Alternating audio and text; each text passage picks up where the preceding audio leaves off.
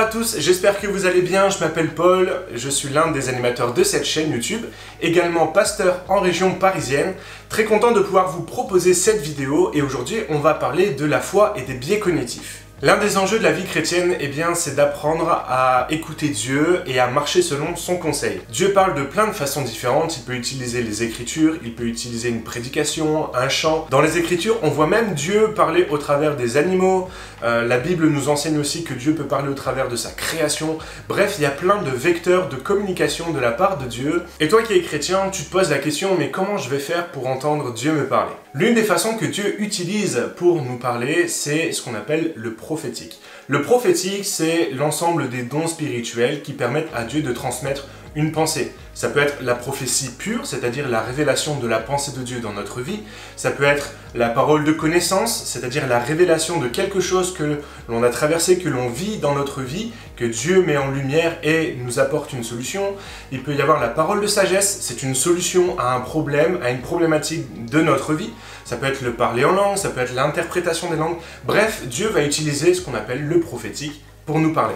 Seulement quand on commence à parler de prophétique dans les églises, dans notre vie spirituelle, eh bien, il y a ce qu'on appelle les biais cognitifs qui peuvent interférer et ternir le message de Dieu. Un biais cognitif, c'est tout simplement une transformation d'une information que l'on reçoit. Quand on fait de la communication, eh on se rend compte qu'on peut avoir la main sur ce qu'on veut communiquer, sur ce qu'on veut transmettre, mais une des choses sur lesquelles nous n'avons pas la main, c'est la façon dont la personne à qui on communique reçoit l'information. Un exemple pour illustrer ce que je viens de dire, si un mari dit à son épouse « Qu'est-ce que tu es belle aujourd'hui ?», son intention à lui, c'est simplement de faire un compliment à sa femme, mais peut-être que sa femme va entendre le aujourd'hui et va focaliser sur le aujourd'hui, va alors s'engager une dispute qui commence souvent par Comment ça aujourd'hui? Ça veut dire que les autres jours je suis pas belle? L'épouse a utilisé un biais cognitif, elle a focalisé son attention non pas sur le compliment, mais sur le aujourd'hui qui a terni, qui a transformé ce que le mari voulait simplement dire. On est d'accord que c'est un exemple, mais tous les maris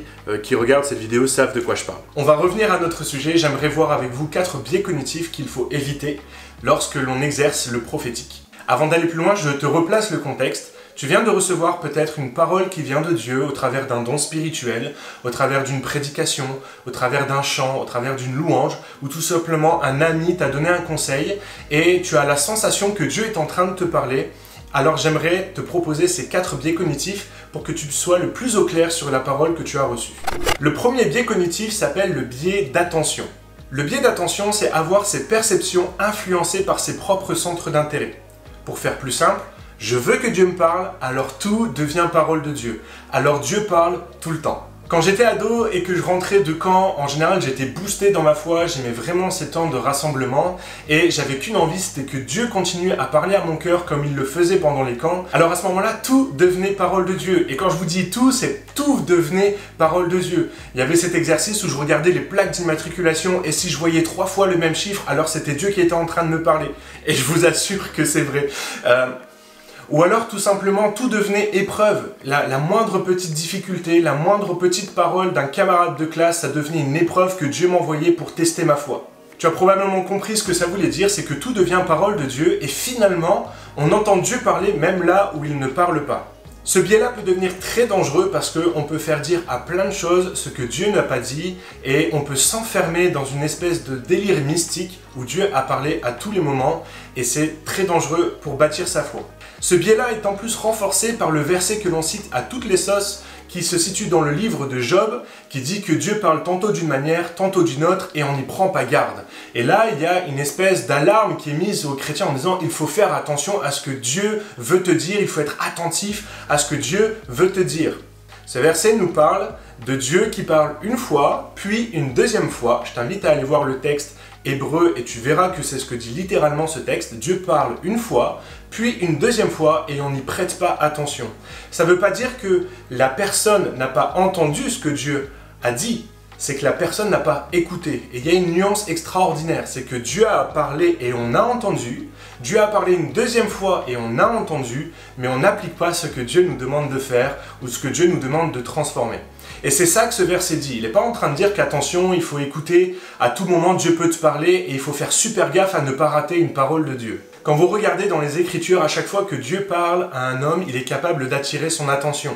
Si je prends l'exemple de Moïse avec le buisson ardent, il y a un phénomène particulier qui se passe. Il y a un buisson qui est en feu mais qui ne se consume pas. C'est bizarre, c'est surprenant. L'attention de Moïse est, attirée. Ou alors c'est Paul sur le chemin de Damas qui d'un coup voit une grande lumière et qui entend une voix. Eh bien là, l'attention de Paul est à son comble. Ok, il va bien écouter ce qui est en train de se passer.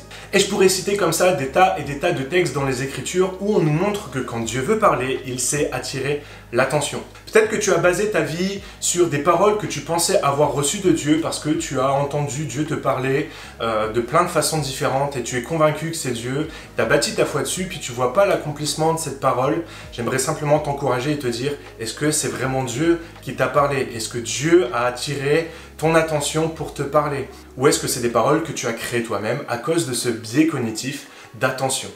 Voilà, j'aimerais vraiment t'encourager et te dire quand Dieu veut te parler, il sait attirer ton attention. Le deuxième biais cognitif, c'est ce qu'on appelle l'effet Barnum. L'effet Barnum, c'est accepter une vague description d'une personnalité et croire que c'est de nous qu'on est en train de parler. L'effet Barnum est extrêmement utilisé dans l'horoscope notamment. Dans le prophétique, malheureusement, l'effet Barnum est monnaie courante où on a quelques vagues descriptions d'une personnalité où beaucoup de monde peuvent être concernés et alors on pense que Dieu est en train de parler et alors Dieu veut faire des miracles, alors Dieu veut faire des prodiges et tout le monde euh, a la sensation que Dieu est en train de lui parler mais en fait tout ce qu'a fait la personne c'est simplement donner une grande image un peu vaste d'une personnalité à laquelle tout le monde peut s'identifier. Pour que tu comprennes bien ce qu'est l'effet Barnum, je mettrai en description une vidéo euh, d'un mentaliste qui a testé cet effet sur plusieurs personnes et tu verras que eh, eh on peut se faire avoir à cause de cet effet.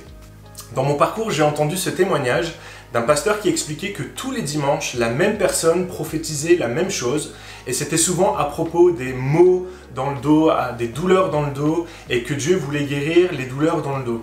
Et le prédicateur sentait bien, le pasteur sentait bien qu'il y avait là un problème, que c'était trop répétitif pour être une parole et une révélation de Dieu, mais il ne savait pas comment gérer. Il a alors fait venir un de ses confrères pour une formation autour de l'exercice des dons spirituels, pour un apport théologique, pratique autour de cet exercice-là. Alors dans sa formation, l'invité va commencer à parler des dons spirituels et notamment de l'effet Barnum, et il va donner cet exemple. Il va dire par exemple ceux qui prophétisent pour ceux qui ont mal au dos et que Dieu veut guérir.